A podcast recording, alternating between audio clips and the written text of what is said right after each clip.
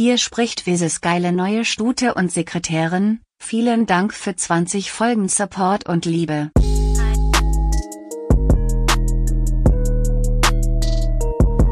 Willkommen bei Weiben mit Visi, dein neuer Lieblingspodcast. Shit.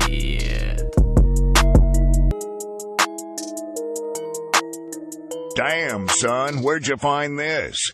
Willkommen bei Folge 20 von Weiben mit Visi, dein neuer Lieblingspodcast.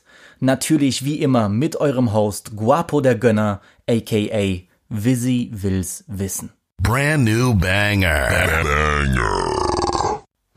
Leute, ich hab's vermisst, aller. Ja, also kaum macht man mal eine Pause, so schnell kommen auch wieder die Entzugserscheinungen. Ja, mir ging's dann halt auch nicht gut das Wochenende über. Ich wusste, ich habe nichts gedroppt. Äh, auch wenn das nur drei Leute interessiert, äh, irgendwie, ich habe mich nicht komplett gefühlt, ja. Aber die letzte Woche war auch wirklich vollgepackt mit Ereignissen. Ich komme eigentlich gar nicht hinterher, hier alles aufzuzählen. Ich war wirklich gefühlt jeden Abend für drei Stunden am Telefon mit irgendeiner anderen Person, also mit Sosa, mit Surreal to Fake, mit meiner Nachbarin. Es hörte einfach nicht mehr auf, ja. Der eigentliche Grund für meine Podcastpause war aber, dass ich von Donnerstag bis Samstag auf einer Mercedes Roadshow gearbeitet habe. Gutscheine verteilen, Probefahrten andrehen und auch selbst mal hinters Steuer setzen. Ich habe dann direkt auch eine Insta-Story im Mercedes gemacht, einfach mal sieben kleine Sekündchen auf das Mercedes-Logo am Lenkrad halten und kurz das Cockpit filmen und siehe da, die DMs sind voll. Ich meine, es waren drei Leute, aber die DMs waren voll mit Mädels, die mich fragten, ob das denn mein neues Auto sei. Und das mit Herzaugen-Emojis. Damn! Also egal, was ihr im Internet lest oder was euch eure Oma erzählt, von wegen, oh, mein Enkelcharakter ist das Wichtigste. Alles Bullshit. Alles Big, Big Cap. Ja? Niemanden, und ich wiederhole, niemanden juckt dein Charakter, deine Werte und erst recht nicht deine Ideale, für die du einstehst. Aber mit einem Mercedes plötzlich jucken auch nicht mehr diese Imperfektionen in deinem Gesicht, ne? Kein Bartwuchs, keine dunklen Augen, alles scheißegal, wie sie denn du fährst Mercedes. Ich meine, ich wusste, dass mit Mercedes immer besser klingt als mit Fahrrad, aber damn, jetzt habe ich es wirklich am eigenen Leib erfahren und ich will nicht mehr zurück. Ich meine, ein Mercedes löst auch 90% eurer Pro Probleme. Ne? Ja, hallo? Ja, ganz genau. Ich, äh, ich nehme gerade die Folge auf, ja. Nee. Na, wir hatten doch ausgemacht. 1000 Euro für die Promo, 500 Euro Voranzahlung, 500 Euro nach der Folge. Ja, was heißt denn jetzt, ihr wollt das Test hören, Alter? Wollt ihr mich verarschen oder was? Vertraut ihr mir nicht, oder wie? Dicker, ich laber hier wie so ein abgefuckter Deadlift über fucking und ihr kommt mit der Scheiße jetzt rüber, oder was? Ja, wie, das ist nicht tragbar. Dicker, ich komme morgen in ein Scheißzentrum und dann ja, auf jeden Fall ein sehr intensives Wochenende, äh, vor allem die Rooftop-Partys über der Dresdner Einkaufsmeile. Da nochmal ein Shoutout an äh, Selina, Rima und den Bruder Feras an der Stelle. Ähm, aber äh, Mercedes, äh, bester Arbeitgeber, hat super viel Spaß gemacht. Ich freue mich auf weitere Zusammenarbeiten und äh, ja, die Promo mache ich gerne auch unbezahlt. Ja, das andere große Ding der letzten Woche oder der letzten Tage war natürlich die Champions League. Also Gratulation an die Bayern, auch an alle Bayern-Fans. Äh, das Team hat sich das absolut verdient. Ich habe ja das 8 äh, zu 2 gegen Barcelona gefeiert wie meinen Geburtstag. Also allein dafür ein ganz großes Dankeschön an die Bayern-Family. Wunderschöner Moment in meinem Leben auf jeden Fall. Und ähm, ja, ich könnte mich ehrlich gesagt sehr gut an diese einmaligen K.O.-Spiele gewöhnen. Also einfach jedes Spiel ist äh, wie ein Finale. Du hast jeden zweiten Tag einen CL-Kracher und es kommen vielleicht auch kleinere Teams weiter, wie jetzt Lyon oder eben Leipzig. Ja. Gerne mehr davon, äh, bin ich ganz ehrlich, hat mir viel Spaß gemacht. Ähm, vielleicht sehe ich das im nächsten Jahr ganz anders, aber die letzten zwei Wochen waren wirklich anders spannend für Fußballfans. Spannend aber auch, weil Lionel Messi sagen wir es mal, einer der besten Spieler aller Zeiten bekannt gegeben hat, dass er den FC Barcelona nach 20 Jahren im Verein verlassen will.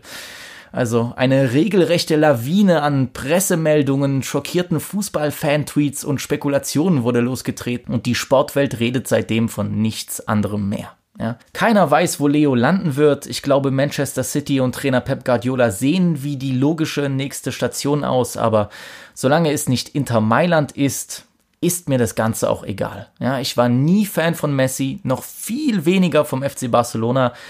Und ehrlich gesagt genieße ich gerade die Show, um es mal so zu sagen. Ja, Jimmy, äh, ich fühle mit dir. Ich weiß, es tut mir leid für dich als Person, aber für den Verein ja, nicht so sehr. Ja? Also, ähm, ich muss es so sagen, Barcelona hat noch genügend junge und talentierte Spieler, um nicht komplett abzurutschen, aber ich erwarte jetzt wirklich nicht, dass sie um jeden Titel mitspielen werden. Ich denke, das wird schon ein großes Loch reißen. Vielleicht können sie das kompensieren, vielleicht schaffen sie das, was Real geschafft hat, aber es wird schon höchst schwierig, auch weil äh, nicht unbedingt kompetente Leute da am Arbeiten sind beim FC Barcelona. Ja. Ähm, diese komplette Misswirtschaft seitens dieses Managements und äh, wir sprechen hier wirklich von einer riesen globalen Marke. Das ist schon wirklich katastrophal auf allen Ebenen. Also die haben Management, äh, das äh, haben sie vom FC Kaiserslautern ausgeliehen, so kommt es mir vor. Was soll ich sagen? They had it coming. Ja, also das ist die Quittung für die letzten Jahre. Ich habe wirklich viel Mitgefühl mit den Fans. Ich kann das verstehen. Äh, mein Verein ist auch vor paar Jahren böse abgerutscht und äh, arbeitet sich im Schneckentempo zurück. Und äh, ja, ich kann das nachvollziehen, aber ich habe äh, deutlich weniger Mitgefühl für den Verein an sich. Tut mir leid. Ich glaube, niemand hat mit so einem Ende gerechnet, aber es ist im Gesamtkontext von 2020, von diesem Jahr, vielleicht sogar logisch. Auf jeden Fall ein verrücktes, verrücktes Jahr, eine verrückte Zeit, in der wir leben. Verrückt ist es aber auch für Tory Lanes gewesen, äh, der wohl die größte Achterbahnfahrt seiner Karriere durchgemacht hat. Als ich in Folge 4 von Vibe mit Visi über Torys neues Mixtape The New Toronto 3 sprach, meinte ich, dass er einer der größten Gewinner der Krise sowie des gesamten Jahres werden könnte. Sein Mixtape ist eins der besten US-Releases dieses Jahr und seine fast täglichen Quarantine Radio Livestreams auf Instagram erreichten Zuschauerzahlen von mehreren hunderttausend Views. Es schien wirklich so, als hätte sich der zehnjährige Grind von Tory Lanes endlich ausgezahlt und er wäre nur noch einen kleinen Schritt vom absoluten Star-Status entfernt. Der Homie chillt halt wirklich letztens erst in einem Pool mit Megan Thee Stallion und ihrem cute Ass. Und ich meine, Kylie Jenner war auch dabei. Das heißt, dass er sogar einen Schwimmring aus Plastik um sich hatte, um nicht zu ertrinken. Das Leben war gut. Ja, wahrscheinlich durfte der Junge sogar einige High-Profile-Wops kosten, einige Wet-Ass-Punanis in sein Face äh, schmeißen lassen. Und dann schmeißt aber Tori was anderes, und zwar seine komplette Karriere weg alles direkt auf den Müllhaufen. Denn es passierte genau das, was seit einem Monat in allen Rap-Medien breitgetreten wird. Der Vorfall mit Megan Thee Stallion. Yes, this Tory shot me. You shot me. And you got your publicists and your people going to these blogs lying and Stop lying. Why lie? I don't understand. I tried to keep the situation off the internet, but you dragging it. Die Rapperin der Stunde, und das muss man hier wirklich sagen, Megan Thee Stallion saß zusammen mit Tory Lanes, einer Freundin und seinem Security in einem SUV, als plötzlich ein Streit ausbricht. Megan hat genug, will das Auto verlassen und Tory Lanes beginnt vom Rücksitz aus auf sie zu schießen und verletzt sie dabei am Fuß schwer. Die Nachbarn melden das Ganze der Polizei und natürlich wird ein Dispatcher rausgeschickt. Megan, so sagte sie es letztens in einem Livestream, hatte in dem Moment Angst. Ich meine, wir wissen alle mittlerweile, wie die US-Polizei mit Schwarzen umgeht und welches Chaos losgegangen wäre, wenn sie eine Waffe gesehen hätten oder dergleichen. Megan schützt in dem Moment Tori vor der Polizei, hält ihre Klappe und steigt zurück in den Wagen. Die Polizei kommt an, Sie schweigt zu dem Vorfall und wird im Krankenhaus verarztet. Das mag für viele jetzt komisch klingen, aber es zeigt für mich eher die Beziehung zu der US-Polizei und zu dem tief verankerten Glauben, alles, sagen wir, intern zu lösen. Ja? Es gibt Videos, wie Megan aus dem Wagen steigt, man sieht, wie ihre Füße bluten äh, und so weiter. Einfach eine ganz eklige Geschichte. Tory hat sich bis heute nicht zu dem ganzen Vorfall geäußert und sitzt auch nicht im Gefängnis, weil das Bailgeld bezahlt wurde. Seine Entourage versucht aber immer wieder im Hintergrund andere Informationen zu streuen. Angeblich sollen Quellen, die nah an den ermittelnden Polizisten sind, bestätigt haben, dass es sich eher um eine Wunde durch Glasschnitte als um eine Schusswunde halten soll und so weiter und so fort. Meg hat nun vor einer Woche genug gehabt und endgültig gesagt, dass es Tori war, der auf sie geschossen hat. Nun sieht sie sich einer weiteren Hatewelle von Leuten ausgesetzt, die ihr vorwerfen, doch noch gesnitcht zu haben. Und ganz ehrlich, das ist für mich der ultimative Bullshit. Deswegen macht Megan auch Livestreams und muss sich erklären, weil hier aus dem Opfer eines Gewaltaktes eine böse Snitch gemacht wird, die ihre Kollegen an die Bullen verpfeift. Ich finde das peinlich. In meinen Augen hat Megan es einfach nicht nötig, irgendwelche Lügen zu verbreiten, gerade auch mit ihrem jetzigen Status. Sie landet Nummer 1 Hits, sie ist die gefragteste Rapperin im Moment. Und auch Torys Schweigen zu dem ganzen Thema wirkt erstmal nicht sehr überzeugend. Ich glaube, dass im Hintergrund genug Material, Informationen und rechtlicher Schutz gesammelt wird, bevor man sich äh, der ganzen Geschichte stellen möchte. Vielleicht ist es auch die logische Wahl von Tory und seinem Team, aber es wirkt alles ein bisschen suspekt. Aber ich will heute gar nicht mal den Fall neu aufrollen, sondern eher darüber sprechen, was mit Tory Lanes in Zukunft passieren wird. Ist Tory Lanes jetzt gecancelt? Wie gehe ich persönlich generell mit solchen Fällen um? Ein kleiner Blick auf Rap und Cancel Culture. Nun habe ich die letzten Tage mit einigen Leuten über die Tory Lane Sache geschrieben und auch gesprochen. Letztens auch erst mit einem sehr guten Freund telefoniert, der ein großer Tory Lane Supporter ist und die ja vermeintliche Vorverurteilung Torys lamentiert. Und ja, Klar, bei solchen Fällen werden neben der eigentlichen Aufklärung des Falles immer irgendwelche Narrative gepusht, Fakten verdreht, und das Internet macht in feinster Mob-Manier jemanden zum Boomern, der nie wieder das Licht der Welt erblicken sollte, geschweige denn arbeiten dürfe.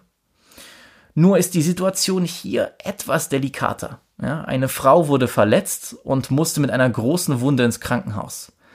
Das ist wack, egal unter welchen Umständen. Egal wie hart der Streit war oder welche Worte da gefallen sind, eine Frau anzugreifen geht überhaupt nicht. And you were pussy for this one. Nun sind wir in einer Zeit, wo sich die Entertainment-Industrie stark verändert, vor allem in Amerika. MeToo war und ist ein wichtiger Katalysator für Veränderung, für das Aufdecken von jahrelangen ekligen Machtstrukturen, die den Missbrauch von Frauen und Kindern zugelassen und begünstigt haben. Es bekommen auch immer mehr POCs und Minderheiten die Möglichkeit, ihre Geschichten in Filmen zu erzählen, sei es in Moonlight, The Farewell oder Get Out. Das Internet hat dabei an Macht dazu gewonnen. Es entscheiden nicht mehr nur die Firmenchefs oder äh, anders natürlich entscheiden noch immer die Firmenchefs, aber wenn genug Leute auf Twitter einen Shitstorm anfangen und das süße, süße Geld der Einnahmen verloren gehen könnte, dann werden plötzlich auch Konzerne wie Disney woke. Diese neu gewonnene Macht, Leuten die Karriere zu nehmen oder das Leben zu ruinieren, wird aber natürlich nicht immer mit dem richtigen Feingefühl oder der nötigen Weitsicht benutzt. Ich meine, wir sind ja schließlich auf Twitter und Insta. Nein, hier heißt es gleich, fuck you, fick dich, ich nehme dir alles weg. Irgendwie wird auch alles auf den gleichen Haufen geworfen, ganz egal welche Tat. Missbrauchsvorwürfe, häusliche Gewalt oder eben vier Jahre alte Tweets, die jetzt zurückkommen wie ein erbarmungsloser Boomerang. Klar freut es mich oder sagen wir ist Genugtuung, wenn irgendein Firmenchef fliegt, weil aufgedeckt wird, was für eine kranke Scheiße er verbrochen hat aber viele Sachen werden vermischt, nicht ordentlich oder komplett dargestellt, aber der ach so bewandte Mob an Selfmade-Richtern hat das passende Urteil schon ready. Es ist eine schwierige Situation, gerade wenn man auf Rap schaut, weil man meinen könnte, dass allein im Mikrokosmos Rap so gesehen mehr erlaubt wäre, beziehungsweise weniger erwartet wird. Das klingt zwar komisch, aber Rap ist immer noch für große Teile des Bürgertums das Genre für Kriminelle. So nach dem Motto, man kann es sich bei den Leuten ja schon denken. Gerade auch im Rap fallen einem gleich die Fälle von problematischen Artists wie XXX Tentacion, 6 9 oder Chris Brown ein. Aber kann man diese Sachen denn überhaupt vergleichen? J. Cole hingegen hat eine ganz klare Meinung zur Cancel Culture. Er sagt da sinngemäß, ich verstehe den Aufruhr, aber es bringt mich dazu, den von der Welt ungewünschten Personen gegenüber sogar noch empathischer zu sein. Wir leben in einer Welt, in der alle jemanden ganz schnell canceln wollen. Zugleich kritisieren Leute aber das Strafgerichtssystem, was eigentlich genauso nur ein System des Cancelns ist. Für mich sind beide diese Ideen abgefuckt, so ganz nach dem Motto, wir schmeißen dich als Menschen weg. Du willst jemanden bestrafen? Okay, dann bestraf jemanden. Aber was ist mit Heilen? Wo wirst du mir Mitgefühl zeigen? Nun, ich mag es, dass J. Cole sich hier für Raison und Verstand einsetzt, ohne die Opfer zu erniedrigen, aber es sollte generell jeder Fall als einzelner Sachverhalt angesehen werden.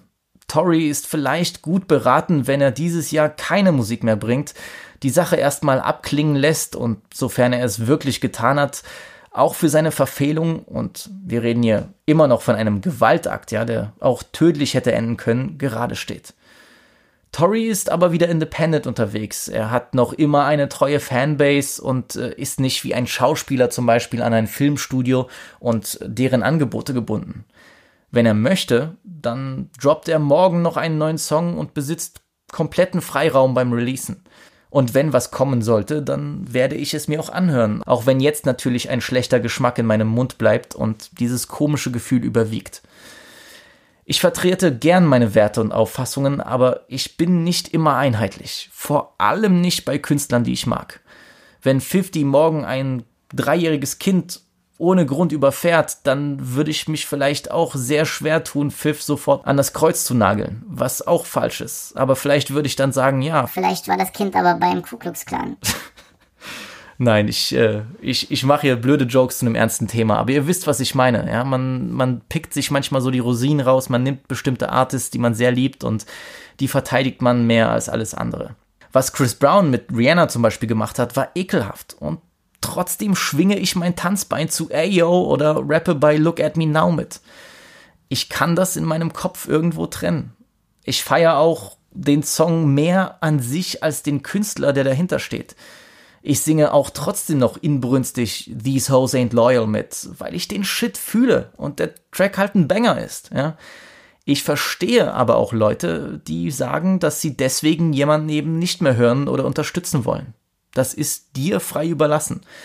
Du willst mit deinem Klick oder mit deinem Geld niemanden unterstützen, der eine Frau angegriffen hat? Das ist dein gutes Recht. Ich bin halt, vielleicht ist das auch ein Fehler, ich bin nicht so konsequent, vielleicht auch, weil bei einem Konflikt zwischen zwei Rappern, die 10.000 Kilometer entfernt in einer ganz anderen Welt wohnen, das irgendwie surreal und fremd auf mich wirkt. Es fällt mir halt auch leichter, einem Jizzes, der seine eigene Geschichte mit Frauen und Gewalt hat, keine oder sagen wir kaum Beachtung zu schenken, einfach auch weil es nicht meine Art von Rapper ist, als einem Tory Lanes, den ich seit Jahren gerne höre und feiere. Ist das heuchlerisch? Ist gut möglich mein Mitgefühl ist natürlich da. Egal ob für Rihanna oder Megan oder jede andere Frau, die von einem berühmten Rapper zusammengeschlagen oder bedroht wurde. Gerade auch, weil ich Megan sehr, sehr mag und absolut feier und ich sie für eine tolle Künstlerin halte, habe ich mich auch sehr schnell auf ihre Seite geschlagen. Trotz meiner Liebe für, für Tori. Ja. Ich fühle mich in diesem Moment einfach nicht erhaben genug, um hier Richter und Henker zu spielen man ist einfach so weit weg von diesen Dingen, dass das für mich nur eine Vereinbarung mit mir selbst sein kann, wenig feier und wenig boykottiere oder ignoriere. Wird Tory Lanes diese ganze Geschichte aber überleben? Ich denke schon. Es wird ihn mächtig zurückwerfen und ich glaube kaum, dass es für ihn Sinn machen würde, eine Unschulds- oder Anti-Megan-Kampagne zu fahren. Ich meine, allein aus PR-Sicht gar keine gute Idee und der absolute Karrieresuizid. Wäre das aber gerecht, wenn er denn tatsächlich unschuldig sein sollte? Nein, natürlich nicht. Aber diese Entertainment-Industrie richtet sich nicht nach Tugenden, sondern nach Sponsorship-Deals und Streaming-Zahlen. Kelani und äh, Jojo haben sich ja schon dazu entschieden, ihn von den Deluxe-Versionen ihrer Alben zu streichen und auch einige Werbedeals werden jetzt für Tori durch sein. Natürlich will sich jetzt kein Unternehmen mit Tori abgeben, die übliche Prozedur halt. Sollte aber Tori nächstes Jahr den größten Hit der Welt landen, Despacito Teil 2, dann würden die Gespräche in den Büroräumen von Spotify und Co. aber ganz anders klingen ja, aber er hat sie ja nur angeschossen und nicht getötet, daher ist es auch wieder cool. Ne? Klar, Tory soll sich ruhig zu den Anschuldigungen äußern dürfen und hat das Recht, sich zu verteidigen. Das steht ihm zu und ich denke, das wird er auch machen. Dass Leute jetzt schon sein Ende herbeirufen, obwohl die offizielle Untersuchung noch gar nicht abgeschlossen ist, ist mehr als unglücklich, aber heutzutage zu erwarten. Es sieht auch einfach nicht gut aus. Weder für ihn noch die Situation als Ganzes. Tory ist schon immer ein Hitzkopf gewesen. Man denkt da nur an diese Aktion mit Dex, einem äh, Produzenten und Rapper, der auf eine Challenge von Tory geantwortet hat, ihn dann auf einem Beat gedisst hat, der Challenge wegen natürlich, und Tory ist dann voller Wut zu ihm gefahren und hat ihn verprügelt und er musste sich entschuldigen, weil er Angst hatte, dass Tory ihn abschießen würde. Er ist halt wirklich immer dieser Hitzkopf gewesen und hat sich mit der Aktion zum großen Idioten des Jahres gemacht. Aber und ich weiß nicht, ob das richtig oder falsch ist. Er bleibt der Idiot des Jahres, dessen Musik ich immer noch gerne höre.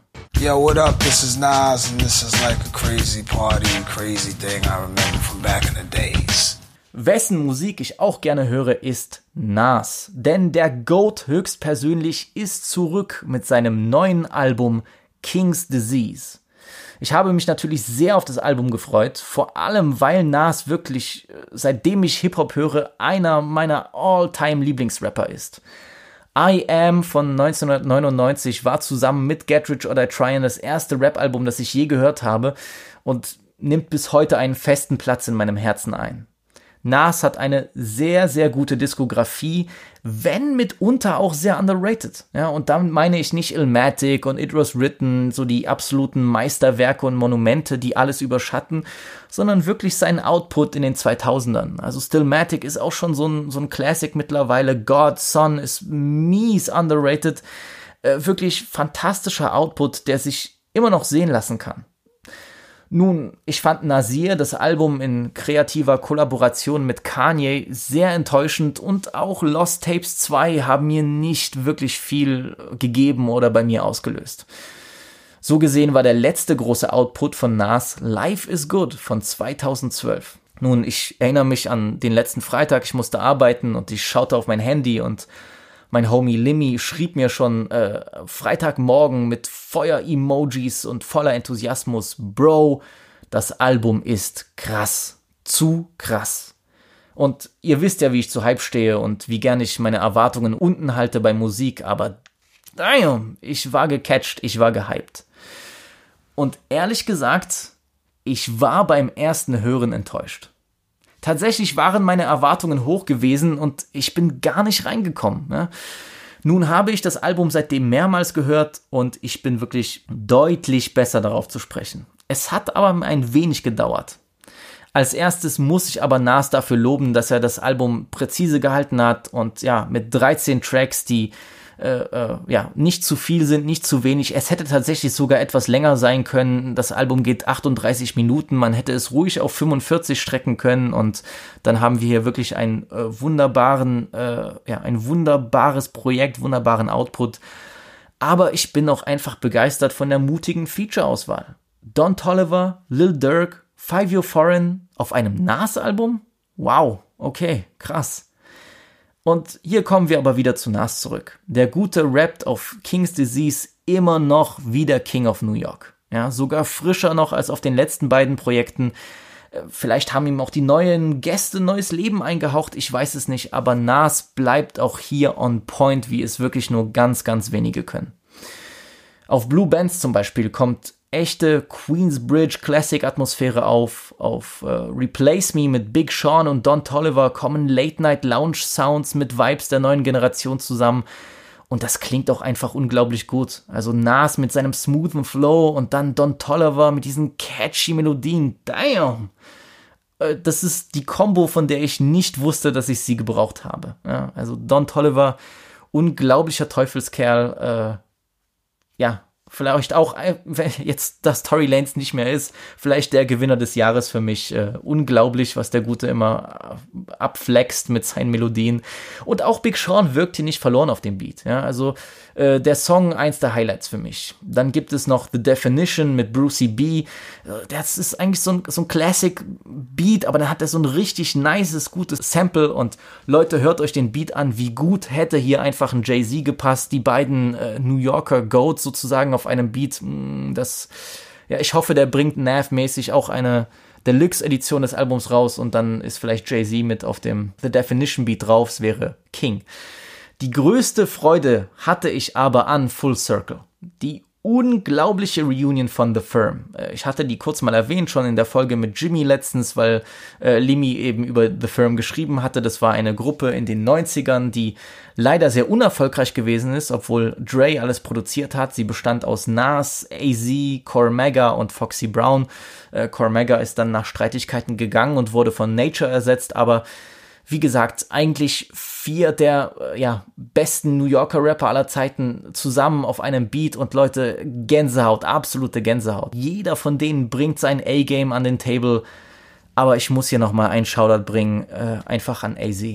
AZ generell für mich der most underrated of all time, ja, der unterschätzteste Rapper aller Zeiten, äh, schon seit den 90s mit unglaublichem Output, genialen Alben, die immer unter dem Radar geflogen sind. Ich meine, er hatte auch äh, einen legendären Part auf Ilmatic bei Life's a Bitch und ähm, hat dort Nas sogar geraucht. Ja, muss man erstmal einen Ilmatic Nas rauchen können.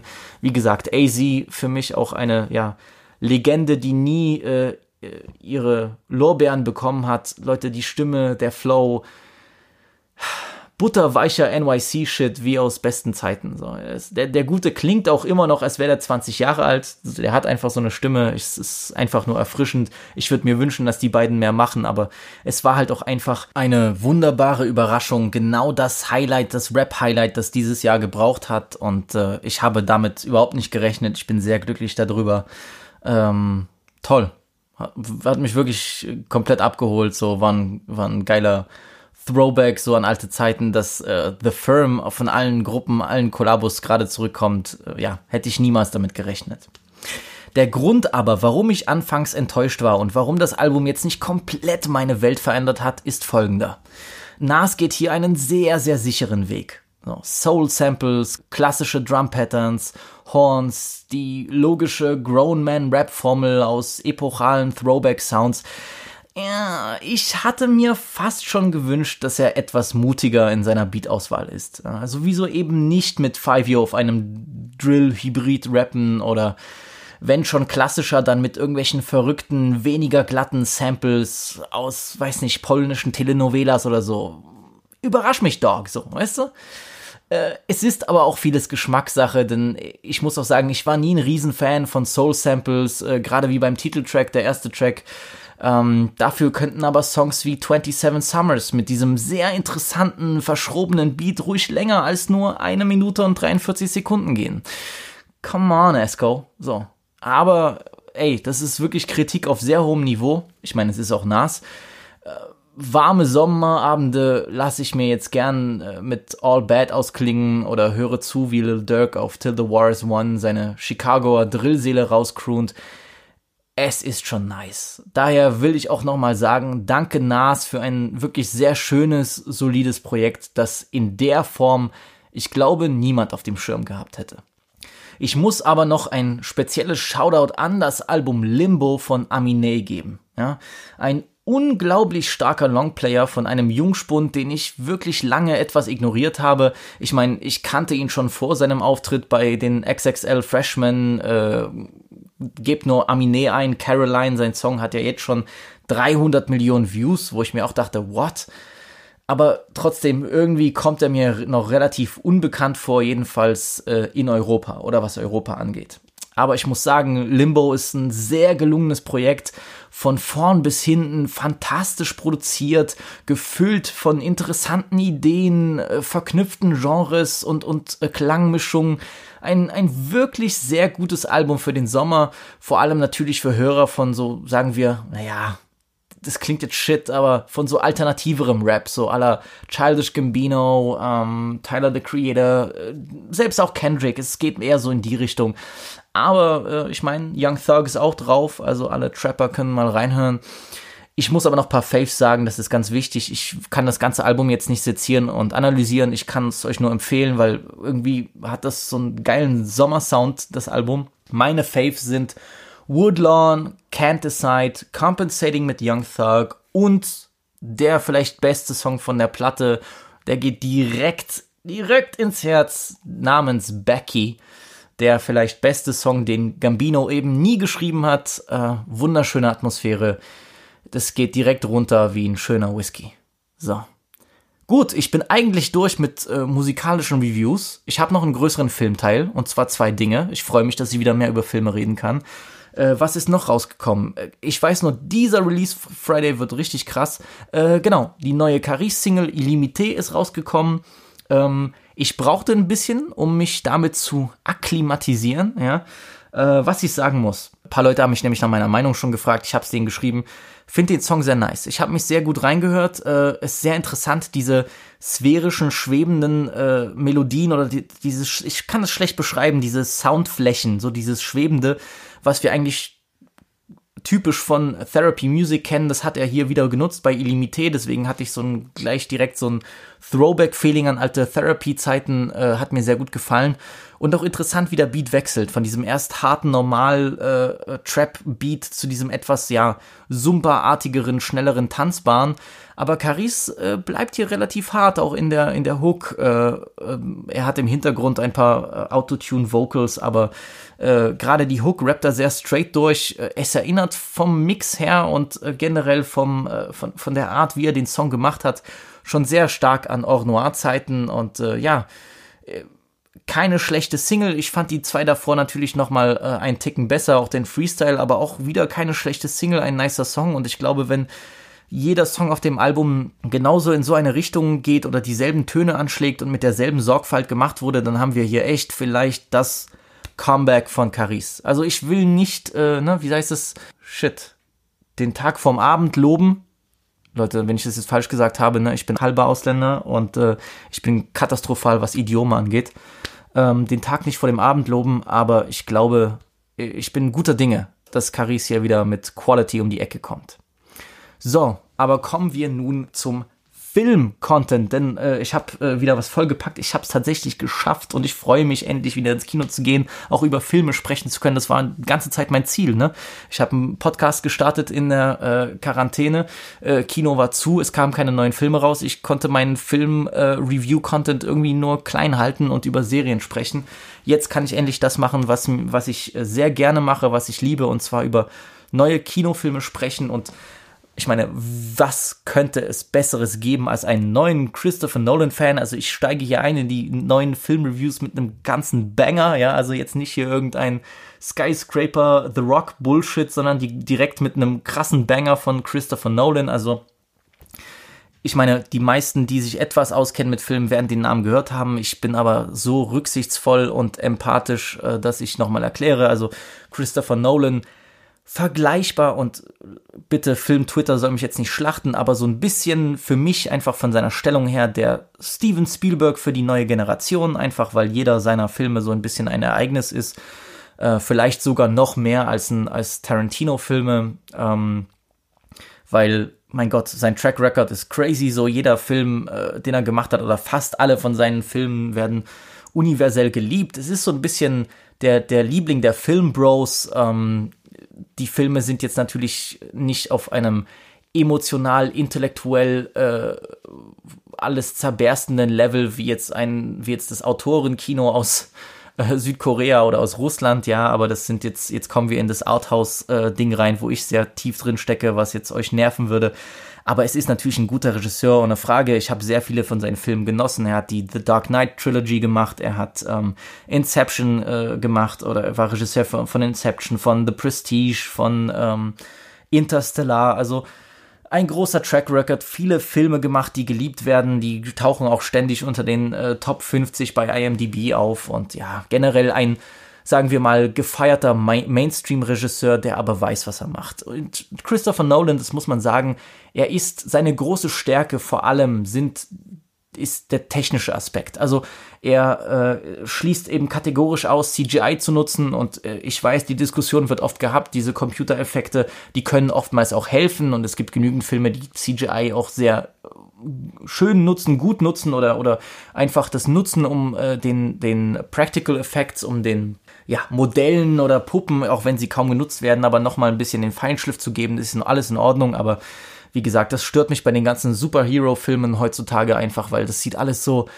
ja, so lustlos aus, die, die, die äh, auf Englisch sagt man so bland, also so geschmacklos, so irgendwie, äh, gerade der letzte Justice League-Film, das war ja absoluter Rotz. Und auch bei Marvel ist mir das oft sehr negativ aufgefallen. Das ist, du, du siehst, du bist einfach in so einer äh, großen Computeranimation drinne und das äh, holt mich sofort raus. Und Nolan ist da immer direkt gerade so gewesen, dass er sagt, nein, sofern es geht, will ich es mit Practical Effects machen, will ich das drehen. Ich meine, es gibt in dem Film, ich will jetzt nicht spoilern, äh, denn der neue Film, der Tenet heißt, ja, gibt es auch eine Szene mit einem, sagen wir mal, ja, da, da, da crasht ein, da crasht ein sich bewegendes Objekt in ein Haus rein und äh, man sieht, dass da alles echt ist und dass sie das haben wirklich reincrashen lassen. Und das ist genauso diese, ja, dieses Commitment an, an, an die Filmkunst, die, die mir so gefällt oder das mir so gefällt. Aber man muss auch sagen, Nolan hat auch das Vertrauen von Warner Brothers, dann Millionen eben für seine verrückten Ideen zu nutzen oder für seine, ja, verschachtelten Filme zu nutzen. Und äh,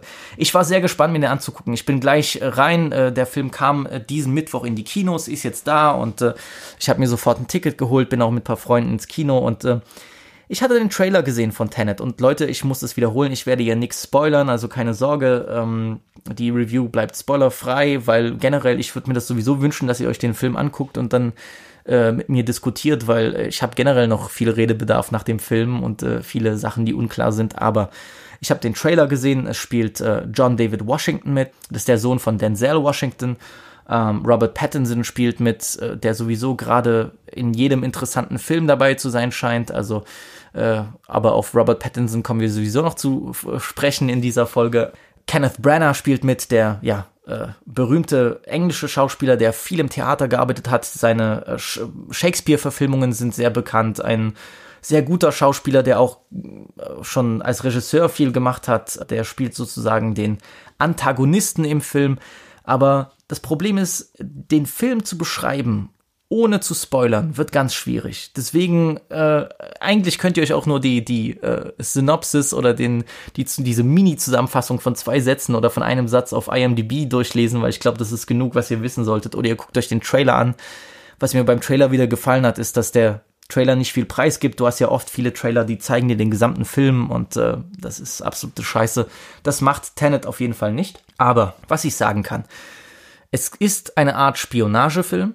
Ja, also es geht um einen Agenten, sozusagen eigentlich um mehrere Agenten, aber John David Washington ist der Hauptdarsteller hier, ist der Protagonist, der auch äh, Hilfe bekommt von Robert Pattinson. Ähm, ich glaube, er hat auch gar keinen Namen, äh, John David Washington, sondern heißt hier einfach nur The Protagonist im Film. Also das wird gar nicht geklärt. Und ähm, er hat die Aufgabe, man sieht das auch im Trailer, er, er muss sozusagen einer Sache auf den Grund gehen. Es äh, geht nämlich äh, um äh, ja die Vernichtung der Welt tatsächlich oder um die Möglichkeit, die Welt vernichten zu lassen durch nicht, ja, durch technologische Kriegsführung, aber technologisch im Sinne die Veränderung, die, die, die, ja, wie heißt es? Invertierung, so heißt es im Film, durch die Invertierung der Zeit. Also, äh, ihr wisst schon, worauf das hinausläuft. Äh, wir haben es hier wieder mal mit einem ja, klassischen Mindfuck-Film zu tun. Und davon hat Nolan einige gemacht, sei es Memento, sei es Prestige, sei es Inception. Aber das will ich nochmal festhalten. Ich glaube oder ich bin eigentlich der Überzeugung, Tenet ist sein kompliziertester Film bisher. Ohne Frage. Ja, also es gibt einige Mindfuck-Filme, die mit der Zeit spielen oder die sich mit dem äh, ja, Phänomen von Zeitreisen, Zeitschlaufen, Zeitschleifen, wie auch immer, auseinandersetzen. Sei es äh, Time Crimes, sei es der berühmt berüchtigte, komplizierte Film Primer oder sei es Coherence, den ich sehr gern liebe. Also es gibt einige Filme und äh, ich weiß, viele werden jetzt sagen, ah ja, und Nolan, äh, was heißt Mindfuck, Inception war so einfach zu verstehen und so oder Interstellar genauso. Ja, ja, ich weiß, ich verstehe das, ihr seid alle Filmexperten und kennt euch aus und äh, das geht hier auch gar nicht darum, äh, irgendwelche Filme gegeneinander auftreten zu lassen, wer noch komplizierter ist. Ich will nur damit sagen, ihr werdet von Anfang an in einen Film reingeworfen, Ihr müsst extrem gespannt alles, auf alles schauen, was auf dem Bildschirm passiert. Ihr müsst mitdenken, ihr müsst zuhören.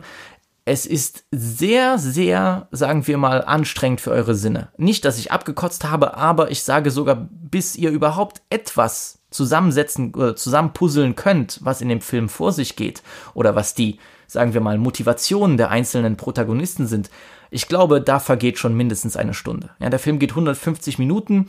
Das äh, verging auch relativ schnell im Kino, muss ich sagen. Also ich habe, das, das ist halt das Coole, wenn man eben lange Zeit sozusagen im Dunkeln gehalten wird, worum es eigentlich geht, ist, dass es einem nicht langweilig ist. So ging es mir jedenfalls. Also ich bin dann immer gewillt, sowieso herauszufinden, äh, was es damit auf sich hat. Äh, manche schalten da ab, aber ich wüsste nicht, wie man da abschalten kann.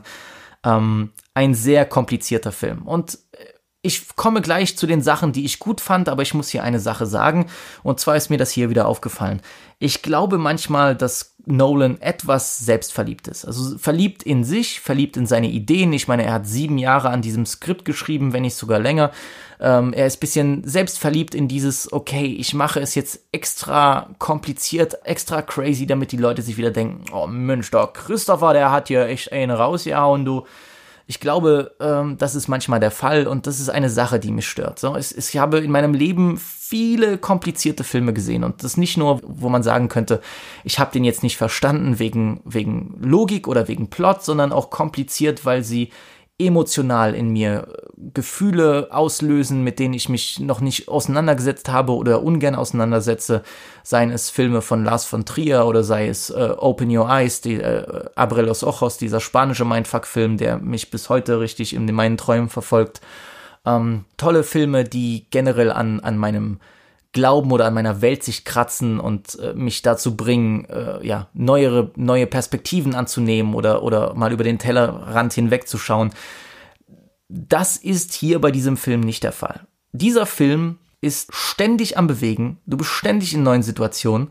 Es gibt sehr wenig Zeit zum Verdauen von Informationen.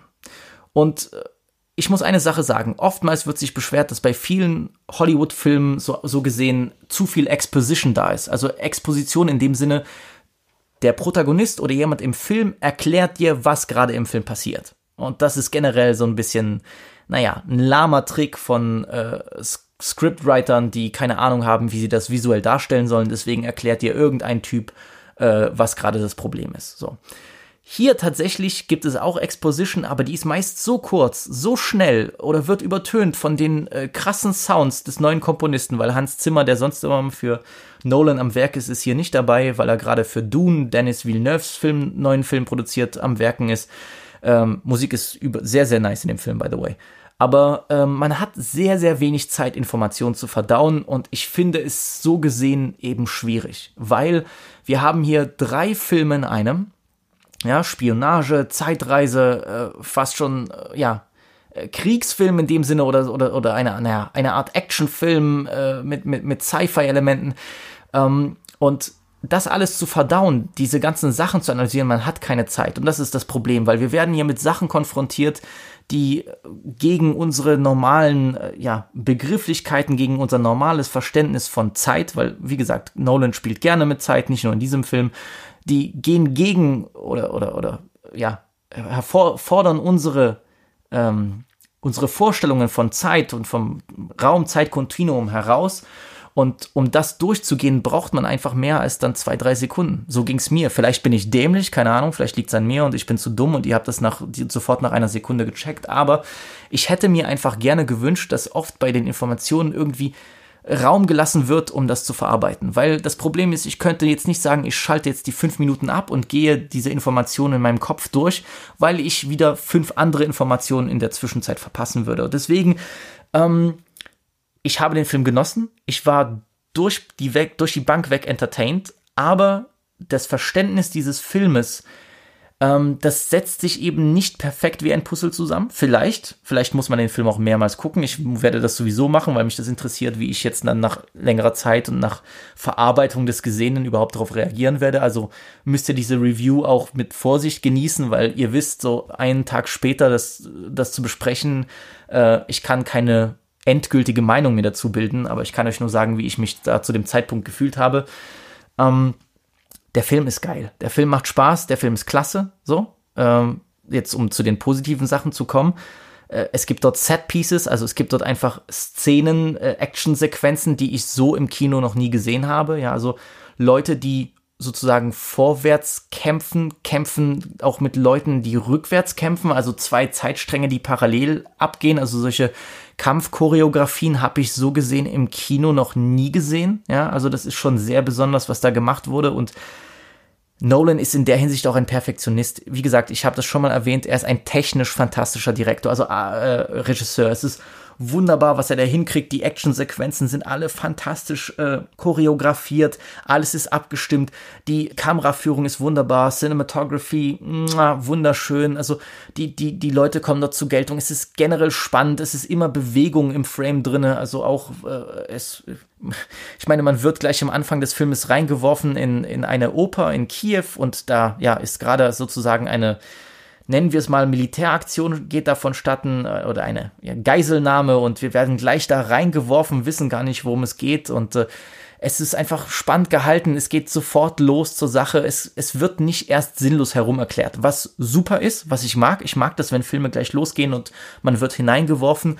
Aber manchmal, gerade für diese wichtigen Sachen, für, für, für das Gesamtverständnis des Filmes oder wie wie bestimmte Plotpunkte ablaufen, ist sehr wenig Zeit oder, oder, oder kaum Zeit da. Man muss einfach das nehmen, was man bekommt und man muss es annehmen und man muss weitermachen. Also wenn ihr da ins Kino geht mit einer Person, bei der ihr schon wisst, die ständig fragt so, ja, und was passiert jetzt? Und, und wie war das jetzt? Und glaubst du, hat das gemacht? Weil es gibt ja diese Filmgänger, die immer dumm reinlabern müssen. Kurva Jegomachi, weißt du, die dann jedes Mal sagen müssen, hat er, ist er jetzt tot? Was, wo ich mir schon denke, so, Bitch, guck doch den verdammten Film, es wird gleich aufgelöst. Also, ich glaube, wenn ihr in Tenet mit so einer Person geht, ihr werdet euch nach zwei Minuten in den Mund schießen. Bei Gott. Ihr werdet euch in den Kopf schießen direkt. Weil ich glaube, so eine Person, die würde auch sterben. Also wenn so eine Person, die ständig nachfragen muss, was gerade abgeht im Film, ähm, bei normalen Filmen, wenn die das bei Tenant, ich glaube, die geht in Tenant rein und der platzt der Kopf, weil das war schon crazy. So. Es ist Mindfuck vom Feinsten. Es, ist, gibt, es gibt wunderbare Actionsequenzen. Es gibt äh, Sachen, die, die vorher sozusagen, das, das hat man oft bei guten Filmen, etwas wird gezeigt, ein, ein Symbol oder eine Handlung oder etwas wird gesagt und das wird später im Film wieder aufgegriffen. Also diese, äh, diese Closure, diese, diese Closing-Handlung, die, die, die Sachen, die wiederkommen, diese wiederkehrenden Motive, das ist immer so ein Zeichen äh, für einen guten Film oder oftmals hat man in guten Filmen eben dieses äh, merkt man, dass der Regisseur dann auf Sachen baut, die vorher schon angeteasert wurden. Das äh, ist ja auch immer schön, dann diese Closure zu haben, dieser Aha-Moment, okay, jetzt weiß ich, äh, jetzt hat das endlich Sinn ergeben und diese Momente gibt es auch bei Tenet. Also ihr werdet nicht rausgehen und gar nicht wissen, was, was Sache ist. Aber ihr, aber es ist schon sehr, es ist schon sehr, sehr herausfordernd und oftmals muss man, glaube ich, die Frage, was und wieso herunterschlucken, um weiterzukommen im Film. Ja, das will ich nur damit sagen. Ich werde nicht spoilern zur Handlung. Der Film ist sehr, sehr plot-heavy. Ja, und ich glaube, weitere oder den, den Film mehrmals zu gucken wird wirklich gut tun, um ihn zu verstehen. Davon bin ich überzeugt und ich habe auch Lust, den wiederzusehen. Ich weiß jetzt nicht, ob das im Kino sein wird oder vielleicht eben nur auf äh, Blu-ray, aber ich habe Lust auch dann mit irgendwelchen Clues oder, oder Reddit-Diskussionen dazu zu lesen. Ich hatte noch keine Zeit, aber das werde ich auf jeden Fall am Wochenende machen. Da gibt es immer Leute, die egal wie genau du auf Sachen guckst, die nehmen noch mehr Sachen wahr, aber ähm, das ist vielleicht mein anderes Problem mit dem Film. So, ähm, dadurch, dass man ständig gebannt ist auf den Plot, dass der Plot hier sozusagen äh, der Hauptfokus ist, ja, es muss ständig nach vorn gehen, ständig weitergegangen. Ich meine, der Film ist auch so gefühlt eine einzige Suche nach bestimmten Sachen, also bestimmten Elementen, eine einzige Suche. Es werden Leute gesucht, es werden äh, Gegenstände gesucht, es äh, müssen Gegenstände zurückgebracht werden an andere Punkte, äh, ja, in der Zeit. Ist das schon Spoiler? Ich hoffe nicht. Ähm, vielleicht. Aber das Einzige, was ich sagen würde, es ist äh, ständig ist der Protagonist sich am Bewegen nach vorne oder zurück. Ja. Und äh, das hält den Film spannend. Aber was mir fehlt, ist einfach die emotionale Komponente. Und das ist hier bei dem Film mir sogar noch mehr aufgefallen als bei allen anderen. So. Die Motivationen für bestimmte Handlungen sind da. Das ist ja sowieso immer wichtig, um einen Film glaubwürdig zu halten, selbst wenn die Aktionen halt crazy sind. Wenn die Motivation dahinter irgendwie plausibel erscheint, dann kann man ja oftmals auch die äh, etwas unglaubwürdigeren Sachen übersehen. So geht es mir jedenfalls. Ähm, aber hier fehlt die emotionale Komponente einfach. Ich, ich, es gibt wenig Gründe, warum ich sagen sollte, okay, ich äh, leide jetzt mit dem Protagonisten mit oder mit den Protagonisten. Also es gibt natürlich noch ein, ein, eine, eine Frau, die, die dort eine große Hauptrolle spielt, die sozusagen als einzige so ein bisschen diese emotionale Komponente mit reinbringt, weil wir über sie auch viel mehr erfahren als über alle anderen. Also das kann ich euch jetzt schon sagen, ihr werdet eigentlich über den Protagonisten nichts erfahren, was natürlich immer schwierig ist, weil du hast kein Character Development, also der, er, er ist jetzt nicht unbedingt ein anderer äh, Protagonist als am Anfang, was einfach die Information über ihn äh, anbelangt. Also du kannst deine Meinung über ihn nicht unbedingt ändern im Laufe des Filmes. Klar, er macht dann Sachen, um äh, vielleicht äh, ja die die Auslöschung der Erde zu verhindern oder probiert es zu verhindern auf jeden Fall und äh, das kann man natürlich ihm zugute halten, aber es gibt eben nicht diese Komponente, wo du sagst, okay, äh, es geht hier um alles oder nichts und ich leide mit diesen Protagonisten mit und ich bin emotional richtig drinne und äh, ja, äh, investiert. Äh, äh, das, äh, das war nicht der Fall. Und das ist vielleicht dieser Schwachpunkt des Filmes für mich, abgesehen davon, dass man ruhig hätte mehr Luft lassen können zum Erklären oder zum Zeigen oder zum Demonstrieren von einigen, einigen ja, äh, Phänomenen, die im Film besprochen werden. Ähm, das hat mich ein bisschen zurückgehalten in der großen Liebe. Aber wenn ihr mich fragen sollt, ob der Film empfehlenswert ist, auf jeden Fall. Ja, also äh, ja, ich habe jetzt keinen Nolan-Film gesehen, bei dem ich mich gelangweilt habe. Ich habe alle seine Filme gesehen, bis auch The Following und ich glaube Insomnia habe ich auch nur so abends mal in Amerika auf dem Fernsehen gesehen, nie zu Ende gebracht. Aber sonst natürlich alle Filme geguckt und äh, ja, es ist ja immer ein Spektakel und macht immer Spaß und er hat immer Ideen, die interessant sind und die uns herausfordern und Dafür lohnt es sich auch ins Kino zu gehen. Ich muss euch aber nur wirklich sagen, ich war, ich wusste theoretisch, was mich erwartet, dass es, dass es so mindbending crazy wird, aber ich hätte echt nicht damit gerechnet, dass ich so, also, dass man so auf falsche Fährten geschickt wird, dass man so wenig Informationen kriegt zu der Handlung, so wenig, äh, ja, mit so vielen, so wenig Erklärungen gefüttert wird, dass man sich sehr viel im Kopf zu setzen, zusammensetzen muss äh, dass man auch gar nicht mehr die Chance hat zu fragen, ist das und das logisch, weil das Problem ist, es werden sehr, sehr viele Regeln aufgestellt. Und bei solchen Filmen, wo bestimmte Regeln aufgestellt werden, also wenn das und das eintritt, passiert das und das, das muss man sich alles erstmal merken. Ja, und wenn du hast Spektakel, du hast Schauspieler, du hast äh, Sachen, die passieren, einen Plot, der nach vorne geht, das ist alles sehr schwierig, weil ähm, wenn nicht nur eine Regel, so wie bei Gremlins, oder waren es drei bei Gremlins. Äh, übrigens, wer Gremlins nicht geguckt hat in seiner Kindheit, ihr habt irgendwas falsch gemacht. Bei Gremlins gab es auch die Regeln, eben nicht nach 12 Uhr füttern, nicht mit Wasser in Kontakt bringen, bla bla bla. So, das kann man sich merken, aber hier werden Regeln für bestimmte, ja, äh, Phänomene, für bestimmte Handlungen aufgestellt, nach dem Motto, wenn das und das passiert, passiert das und das. Und das Problem ist, dass es gefühlt in dem Film, ja, 300 solche Regeln gibt. Und das alles dann äh, zu verstehen, sich zu merken und dann auch zu fragen, okay, wenn das passiert, aber die gleiche Regel da und da passiert, du hast eigentlich nicht die Chance im Kopf durchzugehen, okay, wie, wie funktioniert das gerade alles zusammen? So, das ist mein Problem gewesen. Vielleicht wird sich das auch alles aufklären mit einem ja, weiteren Viewing von dem Film. Vielleicht braucht man auch 36 Viewings für den Film. Ich hoffe nur, dass Leute nicht falsch denken und sagen, es ist ein Meisterwerk nur, weil es kompliziert ist. Weil, Freunde, da habe ich tausende Filme, die ich euch geben kann, die euch deutlich emotional noch mehr mitnehmen werden, die euch deutlich, vor, deutlich schwierigere Fragen stellen werden, äh, äh, auch was eure eigene Persönlichkeit angeht, als, als Tenet, und das ist jetzt kein Hate oder so, die alle sehr gut sind, aber wo ich auch nicht sagen würde, nur weil der Film kompliziert ist, ist er automatisch ein Meisterwerk. So, und es ist ja, vielleicht spricht das für Nolan. Es ist halt schwierig, bestimmte Sachen nachzufragen, weil man sich echt aufschreiben müsste, wann ist was passiert, was ist dadurch passiert. Und also man kann gar nicht über Plothouse sprechen, wenn man sich kaum merkt oder kaum die Zeit hat zu merken, was alles passiert. Ich hoffe, ihr versteht mich, was ich meine. Ich hatte gigantischen Spaß im Kino. äh, es war sehr cool. Ich habe auch eigentlich direkt Lust, den Film wiederzusehen, einfach mit dem Wissen, was ich jetzt habe von Anfang an, aber es war schon sehr, an einigen Stellen sehr confusing. So, und äh, du musst Vertrauen haben. Vertrauen im Kino, Vertrauen äh, an den Film, Vertrauen an dich selbst und an dein Verständnis.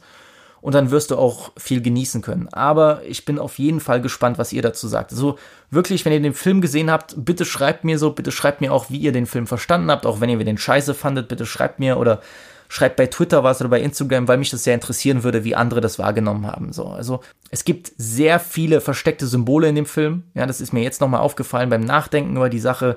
Ähm, Gerade auch was den Titel angeht, es ist ja wie Ten aus, ja, von jeder Richtung, wie man das liest, kommt Ten heraus und das hat in dem Film auch nochmal eine besondere Bedeutung, gerade in der letzten Szene und äh, wie gesagt, vorwärts, rückwärts, diese ganzen Sachen spielen eine ganz große Rolle und äh, ich bin auf jeden Fall gespannt, wie ihr den Film fandet. Ich äh, würde jetzt, äh, wie gesagt, Ratings an Filme vergeben. Ich weiß nicht, ob das so eine gute Sache ist. Ich hätte das jetzt echt bei einer, ja, was war, oh, das, diese Sache, Rating ist so komisch, weiß nicht, 8 von 10, vielleicht zwischen 7,5 und 8 von 10 würde ich geben. Also es ist auf jeden Fall nicht mein Lieblings-Nolan, äh, dafür hat er mich emotional viel zu wenig mitgerissen. Ähm, da gibt's andere Filme und äh, ja, Sachen, die mich, äh, die mehr Gänsehautmomente hatten, aber es ist ein Spektakel und äh, ich freue mich, dass das Kino wieder zurück ist oder dass neue Filme in den Kinos zurück sind und dass es gleich mit so einem Banger losgeht. So. Ich hatte, und das ist das letzte Thema für heute, ich hatte Robert Pattinson vorhin erwähnt und äh, der kommt jetzt nochmal vor, wird nochmal erwähnt, denn der erste Trailer zu The Batman ist rausgekommen, der neue Batman-Film von DC und äh, der ist eingeschlagen wie eine Bombe. The hell are you supposed to be?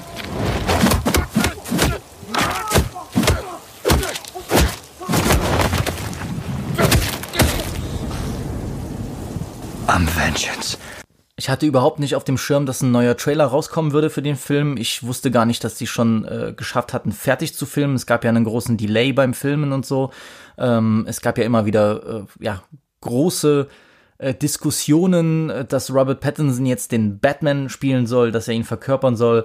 Und es gibt Leute, die immer noch unzufrieden sind. Und ich muss noch ein für alle Mal sagen, Leute, so, ich weiß nicht, ob ihr geschlafen habt, so, und ihr kennt Robert jetzt nur von den Twilight-Filmen, aber Leute, es ist einer der besten Schauspieler seiner Generation, ohne Frage. Ist ein äh, geiler Typ, toller Schauspieler. Jetzt in Tenet war der auch wieder fantastisch. Er hat einen genialen Film mitgemacht, The Lighthouse und äh, High Life und äh, Good Time. Also er hat mehrmals unter Beweis gestellt, dass er sehr versatil ist, dass er unterschiedlichste Rollen spielen kann. Und äh, ich bin super gespannt, was er mit der Rolle des Batmans macht. Auch gerade, weil er sich ein bisschen wegbewegt von dem typischen, sagen wir mal, großen, breit gebrauten Macho-Typ, den wir sonst immer hatten. Und ey, diese, diese Besetzungsdiskussion gibt's seit 30 Jahren. Ich weiß noch, als, äh, also ich war da nicht am Leben, aber ähm, ich habe äh, den ersten Batman von Tim Burton, das ist mein Kindheitsfilm überhaupt. Ich habe den hundertmal gesehen und äh, ich habe immer viel nachgelesen zu dem Film und da hieß es auch, es gab Proteste, dass Michael Keaton Batman spielen soll und so ein komödiantischer Typ, was soll der als Batman machen und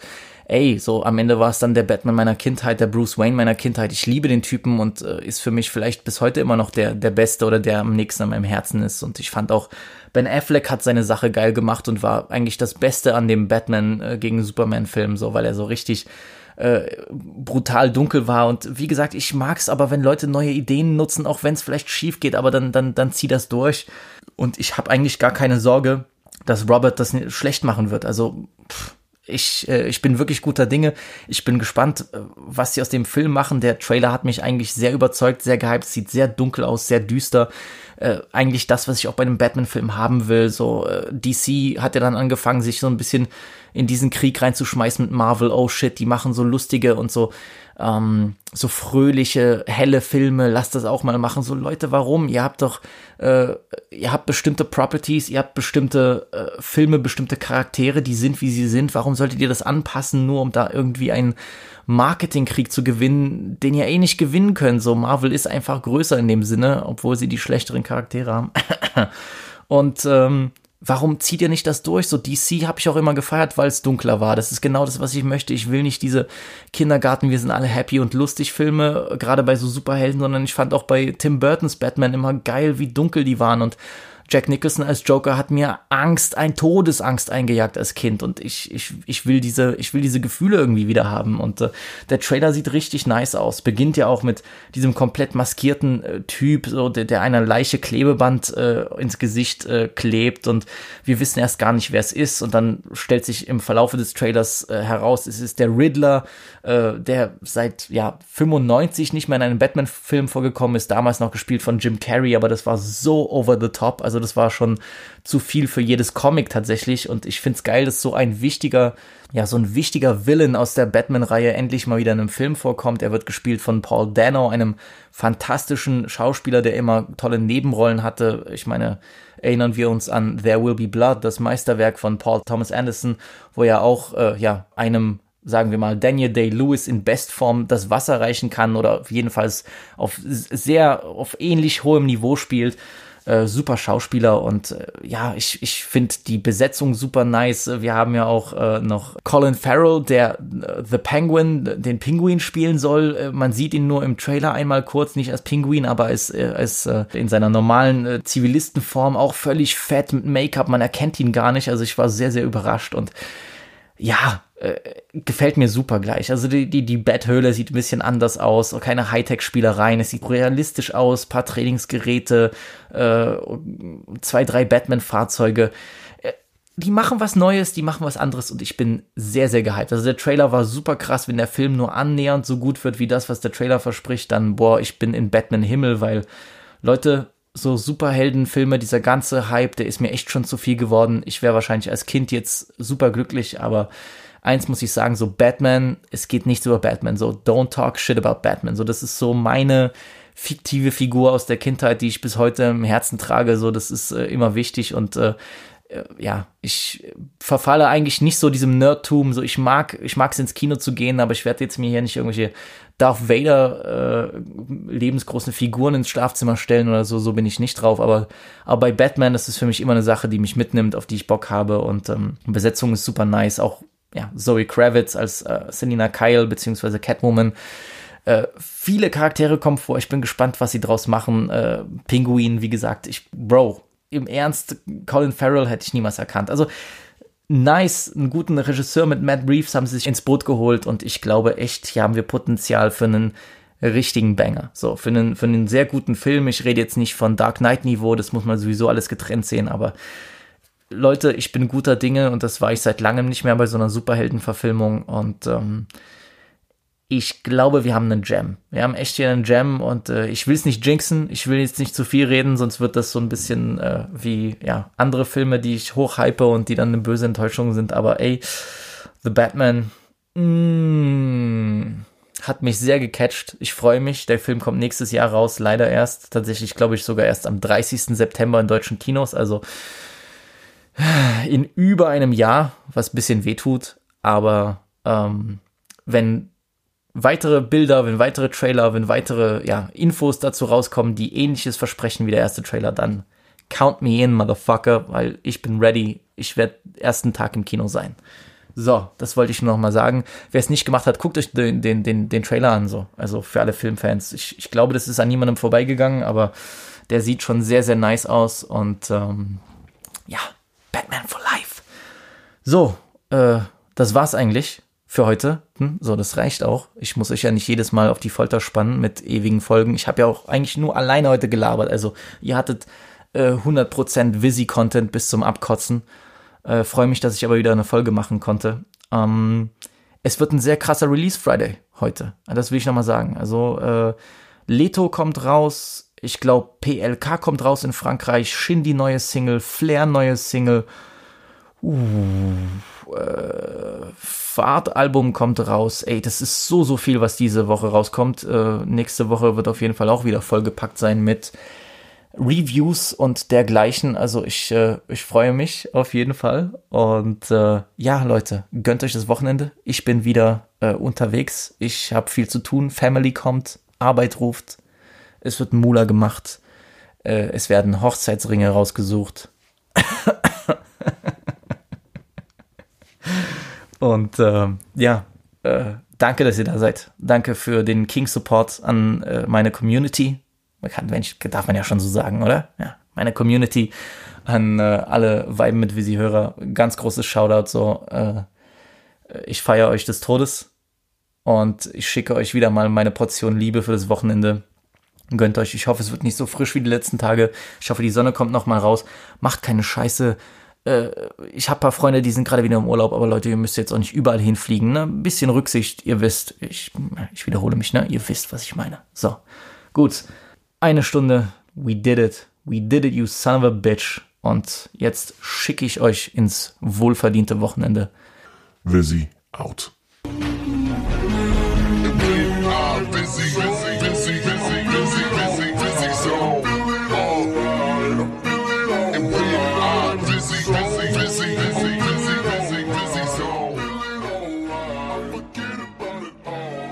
Goodbye.